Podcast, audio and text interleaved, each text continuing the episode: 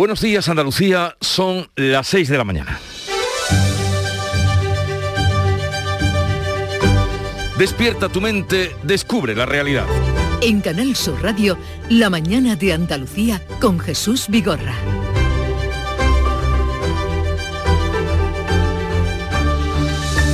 Toda Andalucía se encuentra hoy en nivel cero de alerta sanitaria por coronavirus, algo que no sucedía desde que empezó la pandemia en marzo de 2020. Así lo han decidido los comités territoriales de alerta de salud pública, que en su reunión de este miércoles no encontraron ningún motivo para aplicar medidas restrictivas en nuestra comunidad. Y eso está bien, o muy bien si pensamos de dónde venimos. Pero aunque celebremos esta situación siquiera por nuestro propio interés, no debemos olvidar lo que está pasando en el resto del mundo, pues el virus no respeta ni fronteras, ni clases sociales, ni razas, ni ideologías. Y es que resulta que los países ricos solo han suministrado una séptima parte de las vacunas prometidas a los países más pobres. El compromiso adoptado el pasado mes de julio dentro de la reunión del G7 fue el de enviar 1.800 millones de vacunas a los países más necesitados. Y al cabo de tres meses solo se han entregado no llega a los 300 millones de dosis, según el informe Una dosis de realidad, publicado por la Alianza Pueblos por la Vacunación, que revela que de las vacunas contra la COVID-19 prometidas por los países ricos, solo se han enviado un poco más de un 10%. Por la parte que nos toca, España, que tampoco ha cumplido sus compromisos, solo ha entregado 6 millones de los 30 millones de dosis que prometió, un 21%. Eso quiere decir que ha cumplido por encima de la media, aunque estemos por debajo de lo prometido. La OMS lamenta que las naciones ricas y las corporaciones estén fallando vergonzosamente a la hora de cumplir sus promesas y bloqueando la solución real que brindaría a las poblaciones más pobres la capacidad de fabricar sus propias vacunas liberando las patentes. Mal vamos en este primer mundo si pensamos que de esta pandemia podemos salvarnos solos y por nuestro dinero.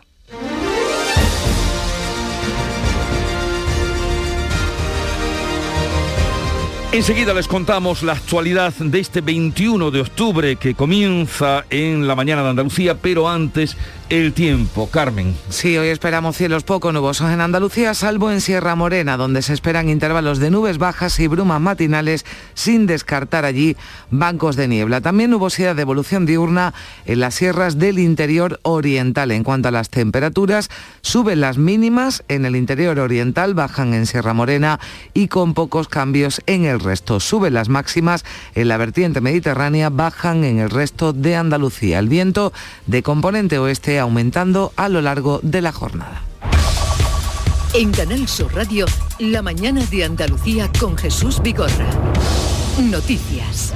Y con Carmen Rodríguez Garzón, buenos días. Buenos días, Jesús. Vamos a contarles las noticias de este día. Toda Andalucía, como apuntábamos, se encuentra ya en nivel cero de alerta sanitaria por coronavirus, algo que no ocurría desde que empezó esta pandemia en marzo de 2020. Lo han decidido los comités territoriales de alerta de salud pública que se reunían este pasado miércoles. Se mantiene el nivel cero en todos los distritos sanitarios que ya habían entrado en esa fase de nueva normalidad y dejan el nivel 1 los dos distritos almerienses que aún mantenían restricciones de aforos y horarios entre los hosteleros. Lógica satisfacción. Pues la verdad que muy bien, porque por fin ya podemos estar en, una normalidad, entre comillas, buena y con buena aceptación porque lo necesitábamos.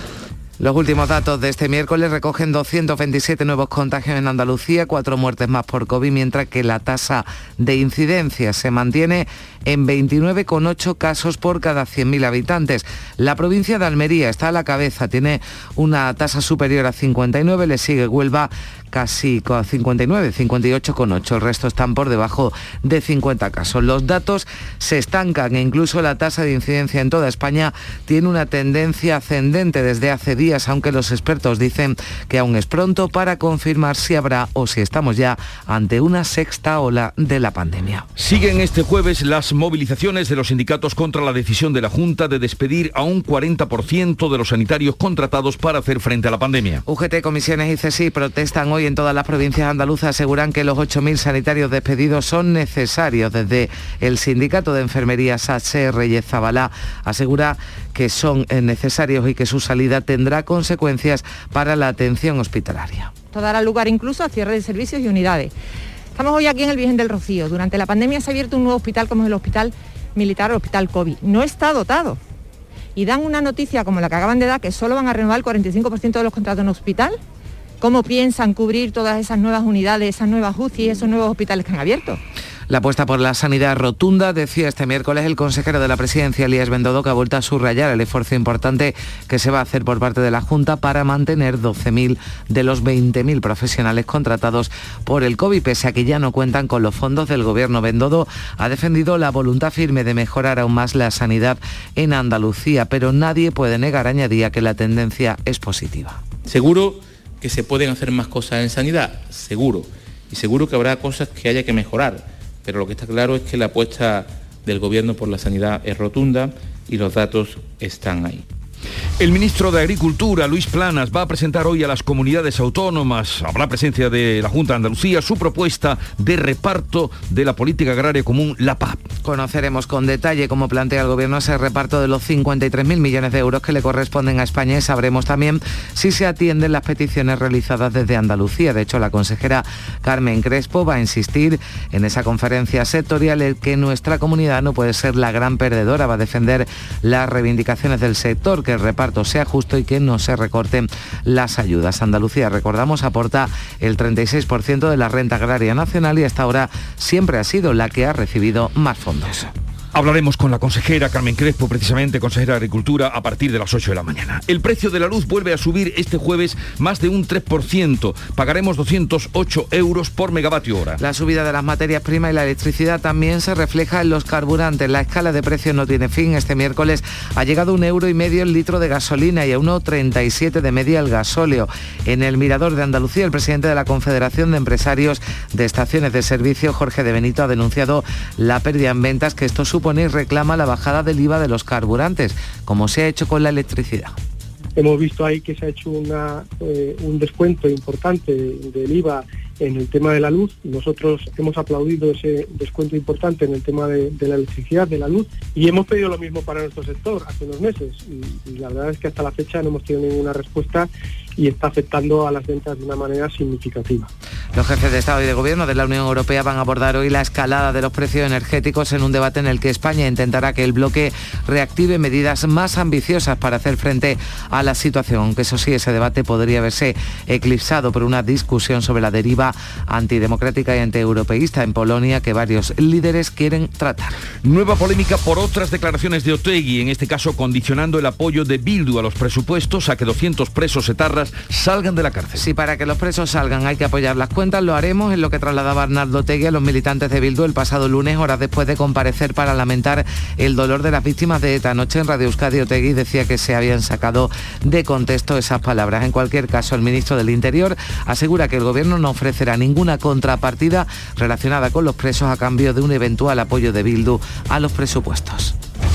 No hay ninguna contrapartida, un Estado de Derecho, una sociedad eh, firme, seria, basada en valores democráticos, únicamente tiene un principio, la aplicación de la ley. Para el presidente de la Junta, Juanma Moreno, la dignidad de las víctimas no tiene precio. En Twitter señalaba anoche que si para tener dinero para proyectos como la S40, el corredor ferroviario de Algeciras o el AVE en Almería hay que sacar de la cárcel a 200 etarras, Andalucía prefiere esperar un año más. En deportes, tercer empate del Sevilla en la fase de grupos de la Liga de Campeones. Esta vez ante el Lille francés en un partido controlado por el Sevilla con una intensidad diferente a los últimos encuentros, pero desacertado de cara a la portería rival. El equipo de Lopetegui se coloca segundo del grupo con tres puntos. El Salzburgo en el otro eh, partido de este grupo vencía 3-1 a Wolfsburgo y se coloca líder con siete puntos. Betis y Bayer Leverkusen juegan este jueves en el Villamarín en una cita clave también por el liderato del grupo G de la Liga Europa. Al estar ambos empatados a seis puntos con dos partidos jugados en Almería. También tiene este jueves una oportunidad de recuperar la solidez perdida en los dos últimos partidos en los que ha sumado solo uno de los seis puntos en juego. Lo va a intentar como local en la undécima jornada de segunda ante la Real Sociedad B. Estas son las noticias que le contamos en la mañana de Andalucía, pero ¿qué destacan los periódicos de hoy? Beatriz Galeano ya los ha revisado. Buenos días. Buenos días. Pues en el mundo y en ABC siguen este jueves con el fin de ETA y la situación de los etarras. Bildu plantea un cambio legal para excarcelar a 177 etarras, dice el mundo. Nuevos datos también sobre las actas de esas reuniones que supusieron el fin de ETA. La generación de Josu Ternera, el que manda y por eso va a dirigir el proceso, es la que tiene que acabar. Como, como venga otra nueva, se pierde la oportunidad. Son algunas eh, de las frases entresacadas de esas actas de las reuniones del Partido Partido Socialista con miembros de ETA. También el mismo asunto en ABC, Otegui destapa el plan del gobierno para ganarse a Bildu. En el caso del país, un titular político, trabajo ultima el informe que exige Bruselas para derogar la reforma laboral y dos temas de investigación. Los vikingos ya estaban en América hace mil años, o sea, antes que Colón, y un riñón de cerdo funciona en humanos, un tema que aparece en varios temas, en varios, eh, en varias portadas hoy y que tiene una gran trascendencia para la investigación. Titular político también en el diario de Sevilla, la Junta y el PSOE enfrían las expectativas sobre un pacto de presupuestos y para la preocupación en el día de Córdoba. Los positivos por alcohol y drogas al volante alertan a la policía local y en el diario de Cádiz la falta de materiales y de mano de obra amenaza a la construcción. La patronal advierte que varios proyectos sufren desabastecimiento en la provincia. Un último apunte en Málaga hoy. Roban las joyas de la patrona de Sedella y acusan al expárroco. Ya comprobarán ustedes que hay de todo hoy, hasta esa transformación de la historia en el descubrimiento de América.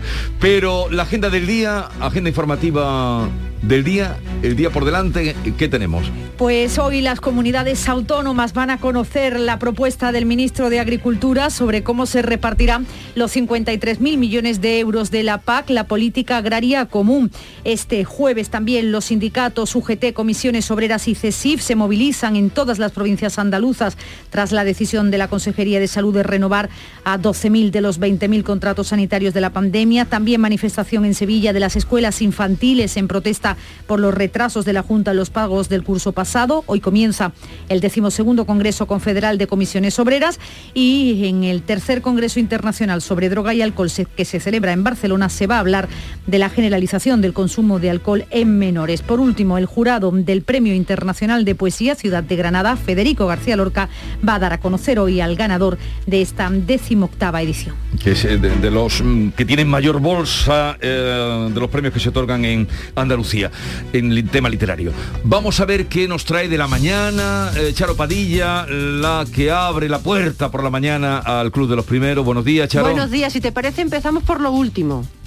A todos los camioneros, hay un becerro en el cruce del Retín, carretera Cádiz-Algeciras. Lo que dice Cádiz Tarifa, kilómetro 54. Tened mucho cuidadito. Bueno, pues eh, está bien, está bien esa tenemos ojos en toda Andalucía. La radio útil. Completamente. Con el susto que se pega uno cuando se encuentra en la carretera. ya de noche ni te cuento. Y, lo, peligroso, que, es.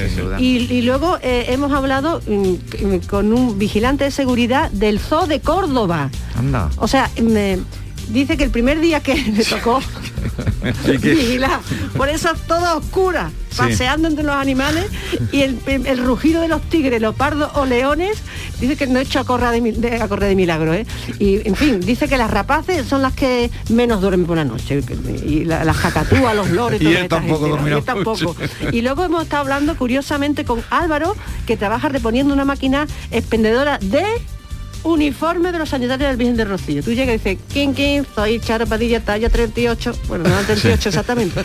Eh, y te sale tu pijama y tus cosas, ¿no? O sea, total. Y estamos, hemos estado con María Dolores, que es una transportista, lleva un trailer de 16 metros, estaba en Tarragona, ella es de eh, Villacarrillo, Jaén, y transportaba un cargamento de ropa eh, de Cáritas desde Linares a Tarragona. Pues buen viaje. Si esto es una hora, ¿eh? O sea, es una cosa increíble.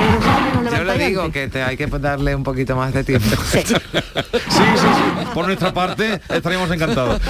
Eh, gracias, Charo. La vida de noche que transmite la radio, la vida de madrugada. Vamos a adelantarles, eso sí, con la música que nos llega de Canal Fiesta Radio, algún avance de lo mucho que tenemos desde ahora y hasta las 12 del mediodía.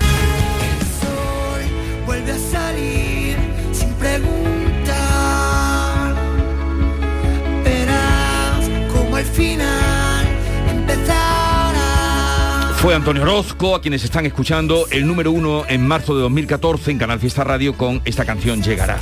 Y llegará hoy, por ejemplo, llegará, llegará mucha esperanza para Almería, hemos de entender, y los almerienses, porque hay un encuentro entre los máximos responsables de Adif y eh, el ayuntamiento, el alcalde de Almería, ya se lo imaginan. A ver si hay algún avance, ¿no? Para ver si se desactiva. ¿Cuánto tiempo llevan esperando? o no? se reactiva el, el tema de, de la llegada del AVE. Hablaremos con él después de las 8 de la mañana, como les adelantaba con la consejera momentos antes de entrar con el ministro, consejera de Agricultura, Carmen Crespo, que va a defender todas las reivindicaciones de los agricultores. ¿Habrán llegado al ministerio esas reivindicaciones? Pues imagino que sí, que habrán llegado. Lo que no sabemos es si van a ser atendidas o al menos alguna alguna parte, ¿no? Nos dirá la consejera qué impresiones eh, tiene, porque Sí. ya hemos escuchado a las organizaciones agrarias, ¿no? Que mm, no tenían demasiada esperanza, ¿no? Con, esto- con ella hablaremos a partir de las 9 de la mañana. Un caso insólito también nos lleva Almería y es que el alcalde elegido, que es uno de los más eh, votados, lleva ya desde 2011 como alcalde, sobre él ha pesado una- un proceso judicial de 10 años. 10 años, 10 años y medio. Y ha quedado absuelto. ¿Y cómo se vive eso? Al margen de... Él es Francisco Góngora, alcalde elegido, y hablaremos con él. La justicia lenta no es justicia, o es la peor justicia. Diez años y medio y ha llegado la solución. Luego hablaremos con eh, Lozano Leiva, hoy sobre los microchips, y a partir de las 11 de la mañana, una nueva cita, una nueva entrega de Javier Prescampo. Hoy el expediente Miranda, ya nos contará y les contaremos por dónde va. Y los compadres, los compadres que se hicieron muy populares y se ganaron a pulso el reconocimiento, los seguidores que tienen y que ahora van a presentar un espectáculo dedicado a los Quintero. Ellos, jóvenes, a los Álvarez Quintero, eso sí, con su Bueno, visión su personal. visión personal, exactamente. Oye, pues y, tiene buena pinta, ¿eh? y vendrán a presentarlos y ya hicieron dos sainetes que colaron y de ahí viene esta eh, vieron que prendieron en el público lo hicieron en Utrera en Sevilla y ahora presentan un espectáculo sobre los hermanos Álvarez Quintero al cumplirse el 150 aniversario del nacimiento de La verdad es que cualquier cosa que estos hacen, escritores. estos triunfan, ¿eh? Seguro. Pues ya nos contarán cuando venga. Son las 6, 17 minutos de la mañana y sigue la información en Canal Sur Radio. La primitiva presenta las aventuras del señor el destino. Hoy, gente de ciencias. Señor el destino, Edison quiere que sea de ciencias. Darwin de ciencias. Ramón y Cajal. A ver, secretario de uno en uno. Pero señor. De uno en uno, por favor. El destino es caprichoso y puede cambiar la historia. Gana el bote de casi 9 millones de euros de la primitiva por solo un euro. Y por un euro más, échala con Joker. Loterías te recuerda que juegues con responsabilidad y solo si eres mayor de edad. Un cocido de versa cocinado con aneto quita el sentido. Porque en aneto hacen el caldo como se ha hecho siempre. Versa, carne, garbanzo, con todos sus avíos. Vamos, que está para cantarle. Sin exagerar. La mañana de Andalucía con Jesús Vigorra. Noticias. Son las 6 y 18 minutos, toda Andalucía, como les venimos contando, se encuentra ya a nivel cero de alerta sanitaria por COVID, es decir, riesgo bajo, lo que no sucedía desde que empezó la pandemia en marzo de 2020. Lo decidían ya los comités territoriales de alerta de salud pública. Este miércoles no se ha propuesto ningún municipio para adoptar medidas de restricción de libertad de movimiento en horario nocturno. Solo quedaban dos distritos de Almería en nivel 1, en toda Andalucía ya han bajado a nivel cero. Pero los datos reflejan que la pandemia se estanca en España. Según las últimas estadísticas del Instituto Carlos III, dependiente del Gobierno, en más de seis comunidades el virus se encuentra técnicamente en expansión. Andalucía está justo por debajo de ese límite, aunque los expertos aún se muestran cautos para avanzar si estamos adentrándonos ya en una sexta ola. Olga Moya, ¿qué tal? Buenos días. Hola, buenos días. El denominado número de reproducción, el RT, se sitúa ya en 0,95. Está muy cerca del 1, a partir del cual se considera la pandemia en fase de, ensanchamiento. Según el experto en medicina preventiva, Jaime del Águila, entrevistado en la tarde con Mariló de Canal Sur Radio, aún es pronto para saber si se va a convertir en sexta ola. el hecho de que esté próximo a uno como promedio nacional, pues bueno, nos eh, como estamos en un número de casos ahora mm, muy bajo en comparación con la serie histórica que tenemos, también hay que interpretarlo con mucha cautela. ¿Por qué? Porque cuantos menos casos tenemos, más sensible es este indicador a cualquier pequeña subida. Seis comunidades ya habrían superado el 1 de RT o lo que es lo mismo que cada nuevo infectado contagia ya a su vez a más de una persona. En Andalucía tenemos un RT de 0,98, son tres décimas por encima de la media nacional. Pues son datos eh, que también hay que tener en cuenta para ver cómo es esa evolución y si finalmente esperemos que no llega esa sexta ola del COVID. Lo que dicen los eh, datos, los que venimos ofreciendo diariamente, los que notifica la Consejería de Salud, es que en Andalucía ha habido 227 perdón, nuevos contagios y cuatro muertes más por COVID. La tasa de incidencia se mantiene en 29,8 casos por cada 100.000 habitantes. La provincia de Almería se sitúa a la cabeza con una tasa de 59,1. Le sigue Huelva con 58,8. La mejor noticia, las hospitalizaciones que siguen bajando a día de hoy en Andalucía. Hay 196 pacientes ingresados en los hospitales andaluces, 51 están en la SUCI. En toda España, la tasa de incidencia acumulada mantiene esa tendencia ascendente, ha subido tres décimas y supera ligeramente los 41 casos por cada 100.000 habitantes en los últimos 14 días.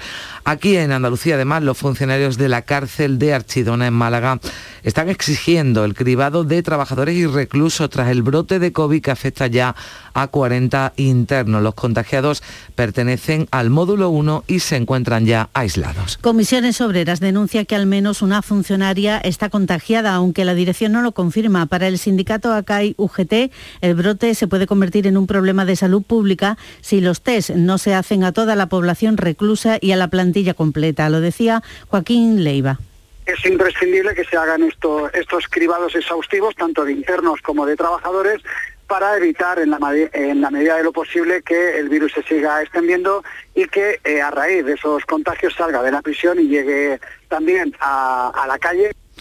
En Reino Unido estudian una nueva variante, la Delta Plus, más contagiosa pero minoritaria todavía en el país. Hasta ahora las vacunas están funcionando con ella. Lleva una semana el Reino Unido con más de 40.000 casos de COVID. Allí los médicos están pidiendo la vuelta de la mascarilla obligatoria ante el riesgo de colapso hospitalario porque se están ingresando ya mil pacientes al día y el invierno está al llegar con la gripe y las infecciones respiratorias habituales. El gobierno de Boris Johnson no se plantea dar marcha atrás pese a que su ministro de Sanidad, Sajid Javid, dibuja un panorama preocupante.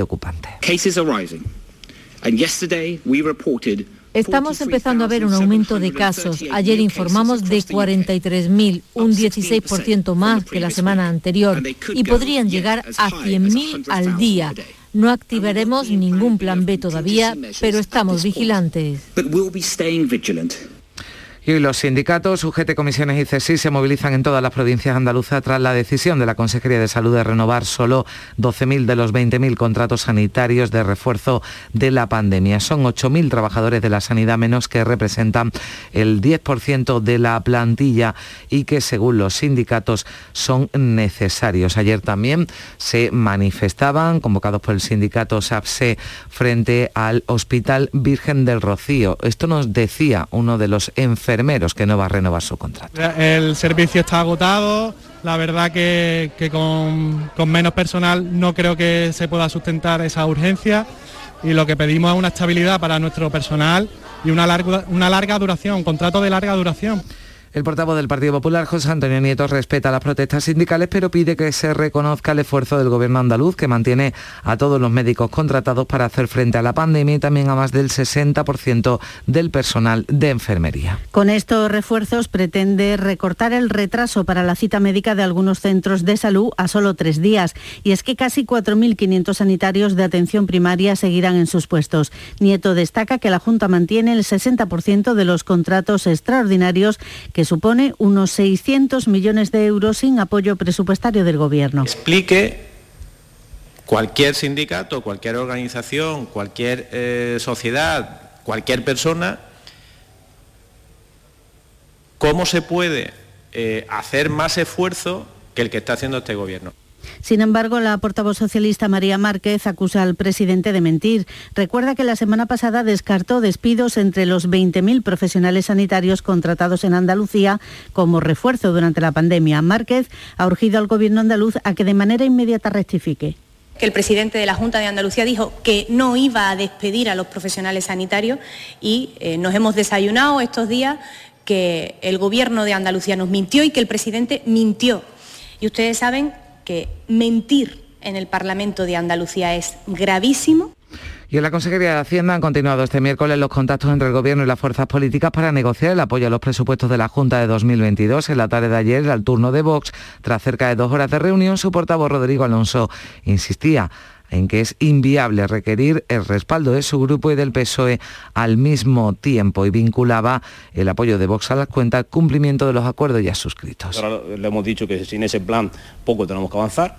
Cuando venga el presupuesto al Parlamento será el momento de analizarlo y será momento pues, de decidir si se hace una enmienda a la totalidad, que probablemente sea eso lo que ocurra, o eh, si vemos que ya existe ese plan ¿no? y que se están recogiendo eh, aquellos acuerdos que todavía están pendientes de, cumplir, pues evidentemente no iríamos a la vía de, de las enmiendas parciales. El PSOE tampoco se va a sumar a un acuerdo presupuestario en el que este Vox, de momento los socialistas esperan a que la Consejería de Hacienda acepte sus propuestas. Ramírez de Arellano dice que mantienen su voluntad firme de llegar a un acuerdo. El presupuesto que se nos ha entregado al nivel de detalle que, como digo, permiten las envolventes, no ofrece una respuesta a los planteamientos de nuestro grupo político. Esto es importante también porque el Gobierno de Andalucía está en el discurso de decir que está elaborando unos presupuestos que igual pudiera apoyar el PSOE y Vox, la ultraderecha radical.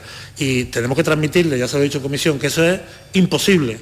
El ministro de Agricultura va a presentar hoy a las comunidades autónomas la propuesta de cómo se repartirán los 53.000 millones de euros de la PAC, expectación sobre si Luis Plana ha escuchado las peticiones eh, que se realizan desde Andalucía. La luz, recordamos, va a subir este jueves más de un 3% y el precio hoy se sitúa en los casi 208 por megavatio hora. Deja tras dos días consecutivos de caídas y se mantiene por encima de la barrera de 200 euros. Y los jefes de Estado y de Gobierno de la Unión Europea van abordar esa escalada de los precios energéticos y Unicaja, que ha presentado ya a los sindicatos su propuesta para la salida de más de 1.500 trabajadores. La entidad ofrece prejubilaciones para los que se adhieran voluntariamente al plan que percibirán entre el 50 y el 52% del salario bruto anual. Además, los menores de 50 podrán también dejar el banco con una indemnización de 26 días por año trabajado. Son las 6 y 27 minutos.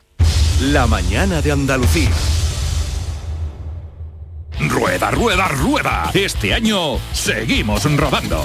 Llega el undécimo Salón del Motor de Ocasión de Sevilla del 28 de octubre al 1 de noviembre. Turismos, motocicletas y vehículos profesionales, kilómetro cero seminuevos y de ocasión de las principales marcas y modelos. Undécimo Salón del Motor de Ocasión de Sevilla del 28 de octubre al 1 de noviembre en Cibes. Seguimos rodando. Todo el deporte de Andalucía lo tienes en El Pelotazo de Canal Sur Radio. La información de nuestros equipos, las voces de los deportistas y los protagonistas de la noticia. Tu cita deportiva de las noches está en El Pelotazo, de lunes a jueves a las 11 de la noche, con Antonio Caamaño. Quédate en Canal Sur Radio, la radio de Andalucía.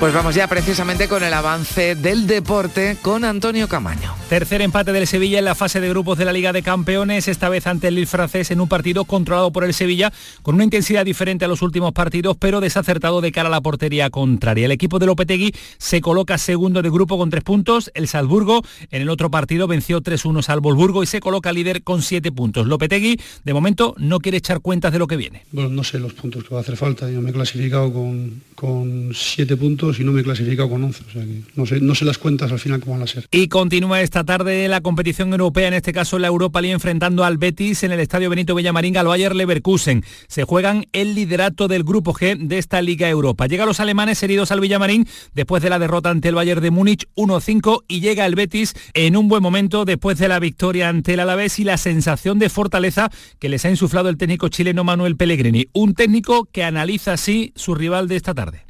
No, yo creo que los jugadores tienen muchos peligrosos. Yo creo que además eh, lo más importante de él es el funcionamiento que tienen como equipo. Es un equipo que está siempre jugando hacia adelante, tratando de crear espacios.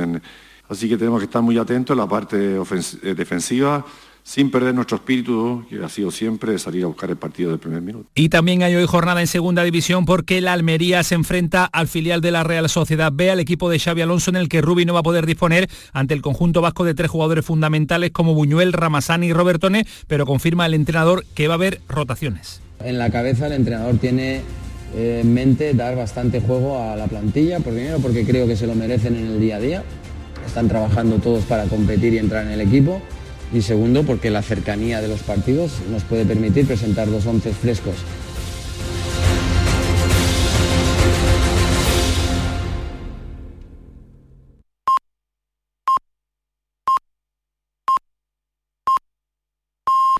Andalucía son las seis y media de la mañana. Y a esta hora repasamos en titulares las noticias más destacadas de este día. Andalucía al completo está hoy en nivel cero de alerta sanitaria. El Comité Territorial de Alerta de Salud Pública levanta las restricciones de aforos y horarios que aún quedaban en la capital y en el levante almerienses. Las ocho provincias gozan de la nueva normalidad que mantiene, eso sí, mascarillas y distancia social. La mejoría de la pandemia se estanca, la incidencia no se mueve y repuntan los contagios. Salud comunica 44 infectados más que en el día anterior y cuatro fallecidos menos. El virus cobra fuerza en Rusia y en Reino Unido, donde temen llegar a los 100.000 casos diarios.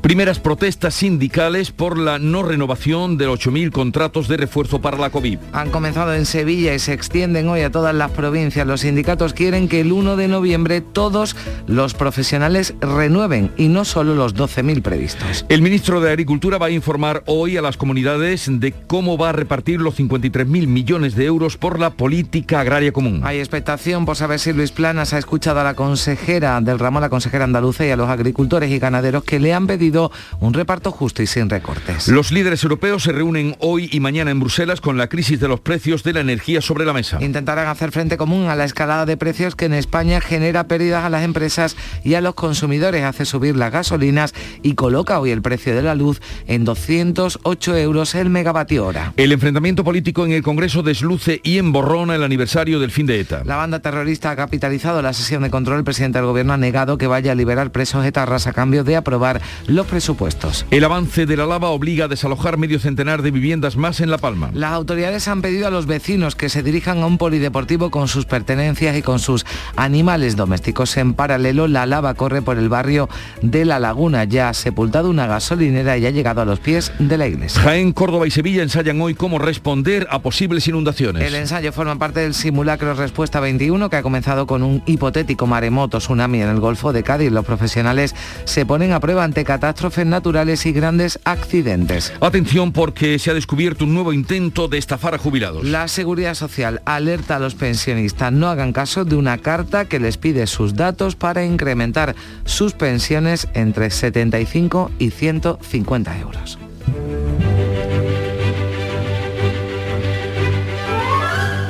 Hoy el santoral también trae a una santa que nuestro país tiene está mm, muy prodigada en los nombres, Santa Catalina de Siena.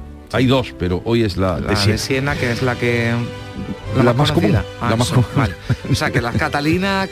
Yo si creo que es así, ¿no? Víctor, que es nuestro, Sí, sí, Víctor, eh, nuestro asesor. asesor. Asesor, sí. Dice que la de Siena es la que hay más, o la que... En fin, Santa Catalina de Siena, felicidades a todas las Catalinas, muy bonito Siena, me decía Víctor, lo conozco, Víctor, y me encantó la- esa ciudad, la verdad es que sí. Desde luego que lo es. Eh, fue una educadora, misionera católica, fundó la congregación de las misioneras de la María Inmaculada y de Santa Catalina de Siena. Así es que felicidades a todas ellas. Y tal día como hoy, pónganse un momentito en situación.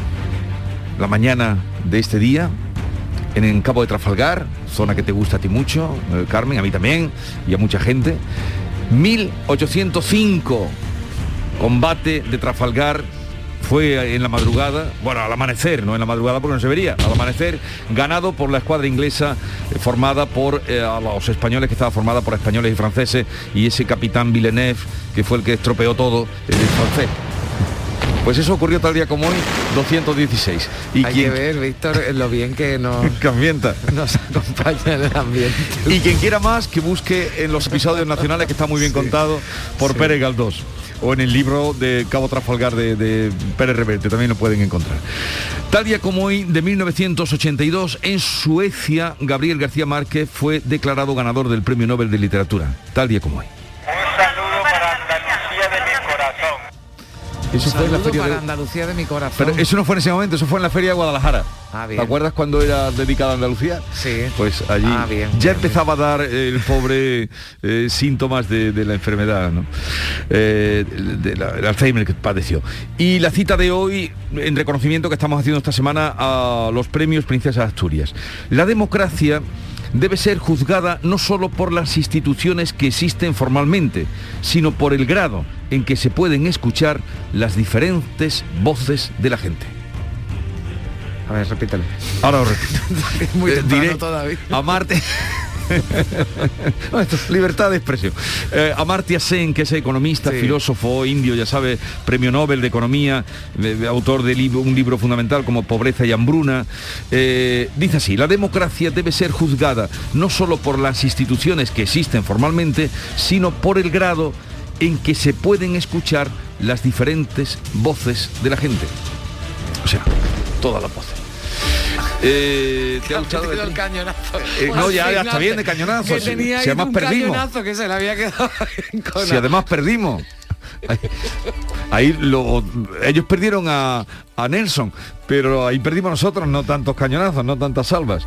Y vamos ahora con eh, la segunda entrega de la revista de prensa que ya ha chequeado Beatriz Galeano. Te escuchamos. Bueno, pues el mundo y ABC siguen este jueves con el fin de ETA, ese décimo aniversario que se cumplía esta semana y también por la situación de los etarras actuales. Eh, Bildu plantea un cambio legal para escarcelar a 177 etarras, dice hoy la portada del mundo. En ABC el mismo asunto, Otegui destapa el plan del gobierno para ganarse a. En el país hay un titular político, trabajo ultima el informe que exige Bruselas para deroga- derogar la reforma laboral y dos temas em, de investigación. Por una parte, un riñón de cerdo que funciona en humanos, es una investigación que se ha hecho en Estados Unidos y que trae esperanza a muchos eh, pacientes que necesitan un trasplante. Y también ese titular, los vikingos ya estaban en América hace mil años, llegaron antes que Colón. Eh, titular político, vamos con la prensa de Andalucía. En el diario de Sevilla, la Junta y el PSOE enfrían las expectativas sobre un pacto de presupuestos.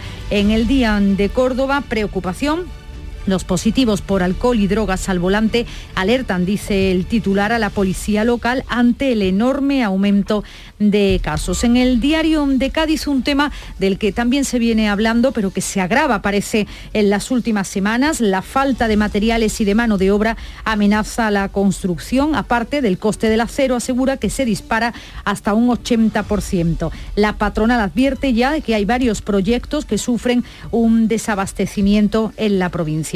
En Málaga hoy, a nueve días de la procesión de la Magna, los hoteles de la capital van a rozar el lleno y roban las joyas de su patrona de Sedella y acusan al ex párroco, aunque esas joyas ya están de nuevo en la iglesia. En el ideal de Granada, la capital ultima ya las obras del plan Alhambra para 14 lugares monumentales y la foto de portada para la visita ayer de la reina doña Sofía al Banco de Alimentos. También hoy, interesante, en Granada hay una reunión de más de 700 tuiteros.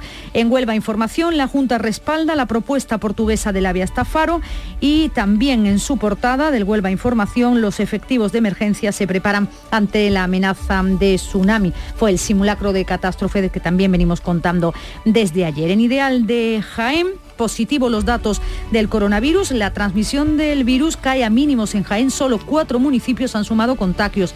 Además, aseguran 1.800 jienenses rezagados se han puesto ya la vacuna en lo que va de mes.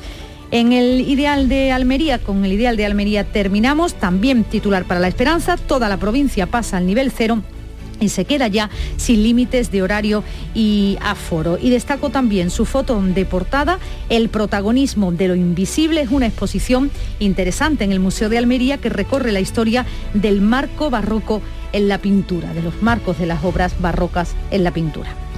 Pues ahí tienen, sigan leyendo, eh, acudan al kiosco, lean la prensa. 6.39 minutos de la mañana, sigue la información en Canal Sur Radio. Había una vez un barquito chiquitito que no podía navegar. Aprovecha los días del crucero fantástico con viajes El Corte Inglés. Reserva ya tu crucero para 2022 sin gastos de cancelación por solo 60 euros, con hasta un 65% de ahorro y pagándolo en seis meses.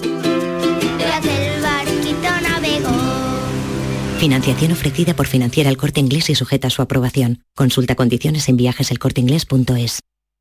La primitiva presenta las aventuras del señor El Destino. Hoy, gente de ciencias. Señor El Destino, Edison quiere que sea... De ciencias. Darwin... De ciencias. Ramón y Cajal... A ver, secretario de uno en uno. Pero señor... De uno en uno, por favor. El Destino es caprichoso y puede cambiar la historia. Gana el bote de casi 9 millones de euros de la primitiva por solo un euro. Y por un euro más, échala con Joker. Loterías te recuerda que juegues con responsabilidad y solo si eres mayor de edad. La mañana de Andalucía con Carmen Rodríguez Garzón. Canal Sur Radio. 7 menos 20 minutos de la mañana el avance de la lava obligado a desalojar hace unas horas medio centenar de viviendas de cinco barrios de los llanos de Aridana y de Tazacorte.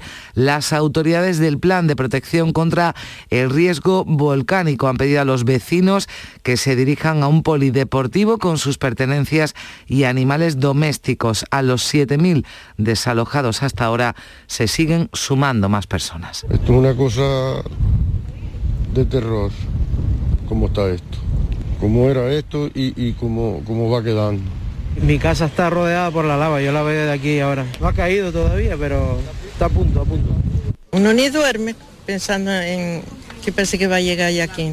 Se ha confirmado el escenario más pesimista que barajaba ayer el director técnico del Plan de Emergencias Volcánicas, que la lava se dirigiera al norte. El escenario peor sería que al final este grupo de coladas se dirigiera hacia el norte de la montaña de la laguna.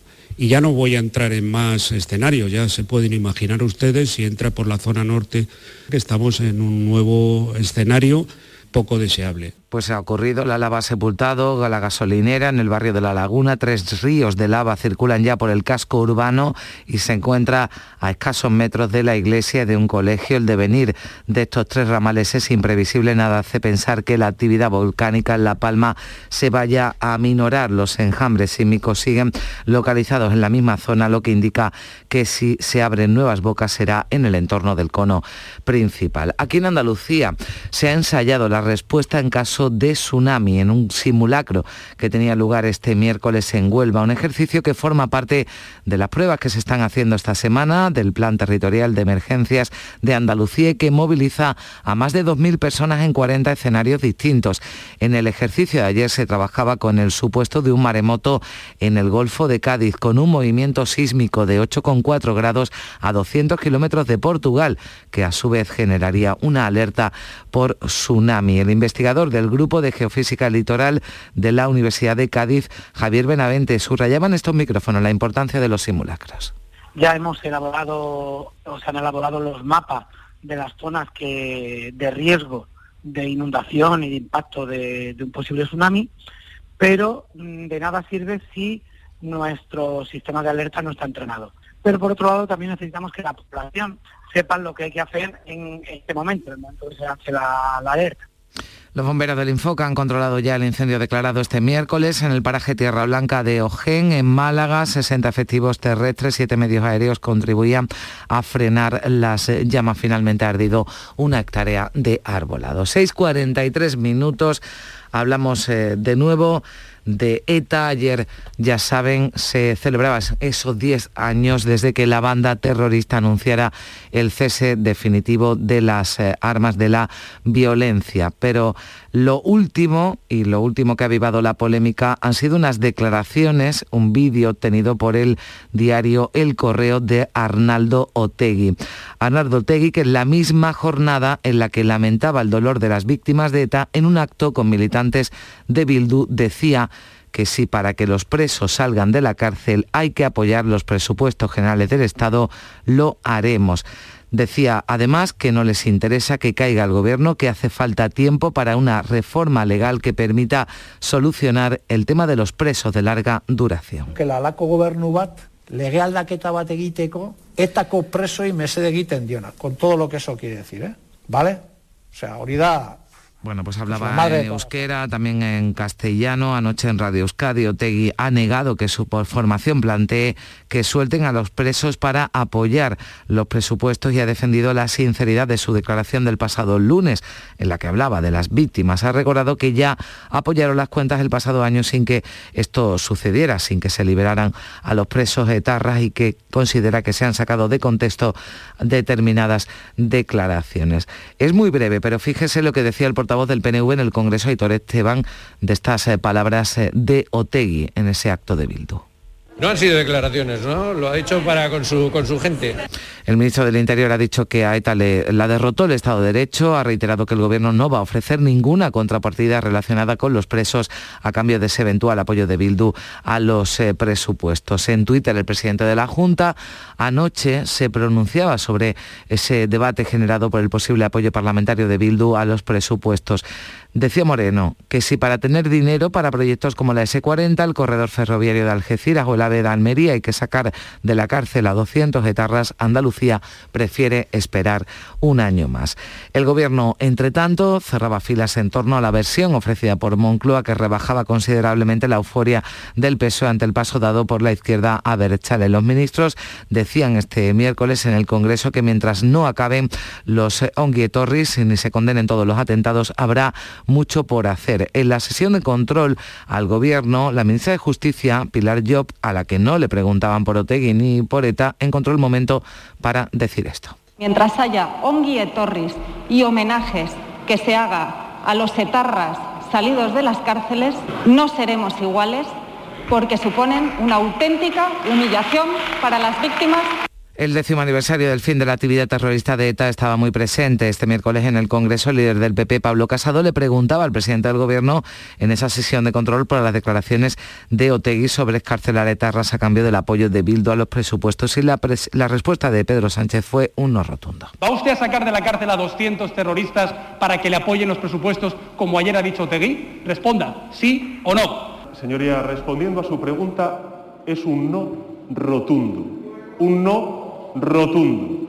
Fíjese, nosotros no hemos utilizado nunca el terrorismo cuando existía ETA y no vamos a utilizar nunca el terrorismo ahora que no existe ETA, diez años después del fin de la violencia. Diez años se cumplían de ese anuncio de ETA del fin de la violencia y 40 años se cumplían este jueves desde que Andalucía por primera vez en la historia tuvo su propio estatuto. Fue el 20 de octubre de 1981, el mismo año del intento de golpe de Estado del 23F y al ser uno de los primeros tras la intentona golpista, el primer artículo hacía numerosas referencias a la unidad española. Hemos hablado con algunos de los padres del estatuto, como José Rodríguez de la Borbolla, que llegó también a ser después presidente de la Junta y que hablaba de que el contexto en esa etapa era el consenso entre todas las fuerzas políticas que participaron se consiguió un consenso básicamente entre Partido Comunista, Partido Socialista y UCD sobre cómo desbloquear el proceso autonómico y, y llegamos a acuerdos sustanciales. Soledad Becerril destacaba el gran trabajo que se desarrolló y los pocos medios que tenían, también que todo era nuevo en medio de unas relaciones cordiales entre los partidos políticos. No hubo agresividad ninguna y lo fuimos haciendo poco a poco, un trabajo, un trabajo lento, laborioso. Son las 6 y 48 minutos. Rueda, rueda, rueda. Este año seguimos rodando. Llega el undécimo Salón del Motor de Ocasión de Sevilla del 28 de octubre al 1 de noviembre. Turismos, motocicletas y vehículos profesionales, kilómetro cero seminuevos y de ocasión de las principales marcas y modelos. Undécimo Salón del Motor de Ocasión de Sevilla del 28 de octubre al 1 de noviembre en Cibes. Seguimos rodando. Oye, Harry, ¿sabes que ya puedes descargarte la nueva app de Canal Sur Radio? ¡Qué maravilla! ¿Has oído eso, Marlenber? ¡Ole, su primo! A ahora mismo me la bajo. En la nueva app de Canal Sur Radio, Harry, puedes escuchar los cinco canales de la radio pública de Andalucía. Canal Sur Radio, Radio Andalucía Información, Canal Fiesta, flamencoradio.com y Canal Sur Radio Música. Y además todos los podcasts, la radio a la carta y la programación local de todos nuestros centros. Harry. No esperes más y hazte ya con la nueva APP de Canal Sur Radio. Sí, señor. Quédate en Canal Sur Radio, la radio de Andalucía. La mañana de Andalucía con Carmen Rodríguez Garzón. Canal Sur Radio. En la línea ha caído uno de los narcos más buscados, un lugarteniente del clan de los Castañitas, conocido como el Coco. También han sido detenidos cuatro de sus familiares. Ha sido una operación contra el blanqueo de capitales desarrollada en el barrio de La Atunara. Y en la exarquía malagueña, el ayuntamiento de Sedella ha denunciado al expárroco del pueblo por llevarse las joyas de la Virgen de la Esperanza, la patrona del municipio, concretamente 12 piezas de oro regaladas por los vecinos. Todas ya han sido recuperadas, las ha devuelto el párroco que ahora se enfrenta a un delito de sustracción. Hemos hablado con el alcalde Francisco Abolafio. A las tres y poco me comunican de que las joyas han aparecido en el, obispado y que bueno, que ambas instituciones deberíamos estar contentos y que había acabado ya todo. Eh, para nosotros no había acabado todo, esto está empezando ahora. Y este año Cruz Roja hoy celebra su tradicional Día de la Banderita, pero sin muchas repartidas en las calles. En su lugar quieren agradecer la solidaridad de todos después de estos casi dos años de pandemia. Habrá mesas informativas, juegos, cuentacuentos, todo para dar las gracias a todos los que han echado una mano en esta pandemia. 38.000 voluntarios colaboraron con Cruz Roja en Andalucía en 2020. Son las 7 menos 10 minutos, llega la información local. En la mañana de Andalucía de Canal Sur Radio, las noticias de Sevilla. Con Araceli Limón. 18 grados de temperatura tenemos a esta hora de la mañana en Sevilla. Esperamos una máxima cercana a los 30 grados, un día muy parecido al de ayer. Eso sí, nos advierten ya que las temperaturas irán bajando a medida que pasan los días. Pensará usted que ya es hora de que vayan bajando. El tráfico es tranquilo a esta hora de la mañana y esa es una de las ventajas de madrugar. Y les contamos que Sevilla se mantiene una semana más en nivel de alerta cero, pese, pese a que la tasa de incidencia del coronavirus ha repuntado ligeramente. Está en 22 casos por cada 100.000 habitantes y en la capital en 28 casos por cada 100.000. En las últimas horas se han registrado 48 contagios y afortunadamente ningún fallecimiento. Y con estos datos el alcalde confía en que el nivel de alerta cero se mantenga y que la capital celebre una gran Navidad, ha dicho. Se espera un importante incremento de visitantes de cara a las fiestas y fundamentalmente en el doble puente de la Constitución y la Inmaculada. Se trabaja con normalidad en la planificación de todos los expedientes de la Semana Santa, de la feria, del alumbrado navideño. Esto, dice el alcalde, tendrá una importante repercusión económica en la ciudad. Va a ser un año especial en el que recuperaremos también un volumen de personas en las calles mucho mayor y sobre todo también una recepción de visitantes y de, turistas mucho mayor. Yo creo que este año vamos a tener una, como estamos viendo, un gran otoño en términos de, de personas y de economía de la ciudad y tendremos un gran, una gran Navidad. Se anuncia un alumbrado especial para estas Navidades que se inaugurará a finales del mes de noviembre, antes del puente. Transportes Cariño. Trasladamos tu vehículo a cualquier punto de España o Europa con rapidez, seguridad y total garantía. Nuestro secreto, ofrecer a cada cliente un servicio adaptado a sus necesidades, siempre en los plazos establecidos. 958 61 48 99. Transportevehículos.es. Más de 60 años al servicio de nuestros clientes. En Canal Sur Radio, las noticias de Sevilla. El Ayuntamiento de la capital va a invertir 7 millones de euros en el distrito de Sevilla Este. Dos grandes actuaciones fundamentalmente. Un centro cívico que ya está adjudicado y el proyecto de un pabellón deportivo cubierto. Las últimas obras en la zona es la recuperación y la remodelación de la Plaza de la Cueva del Agua, una de las zonas más antiguas de Sevilla Este. Se está actuando, según ha explicado la directora de la obra, Belén Valdivieso, para incrementar la sombra y mejorar la accesibilidad. Se había quedado un poco aislado en cuanto a equipamiento, sombra. Después el tema de la accesibilidad era, se hacía todo muy complicado, estaba lleno todo de bordillos. Lo veíamos un poco difícil. Entonces hemos querido hacer una plaza como más transparente, más integrada, más sombreada. El Consejo Económico y Social ha emitido un dictamen favorable sobre el presupuesto municipal para el año 2022. Se destaca el contenido y el carácter social de las cuentas y las inversiones el sindicato Comisiones Obreras ha votado a favor, pero, pero su secretario provincial, Carlos Aristu, se muestra crítico y pide que el gobierno local elabore un informe sobre lo que realmente se gasta, eh, un informe de ejecución del presupuesto. Hemos pedido también que se realice un informe anual de qué ha sucedido con todas aquellas partidas que quedan sin ejecutar en pasados años para saber dónde ha ido destinado ese dinero o en qué situación ha quedado, ya que entendemos que un presupuesto es un compromiso del consistorio con la ciudadanía y aquello que no cumpla debe dar cuenta de ello.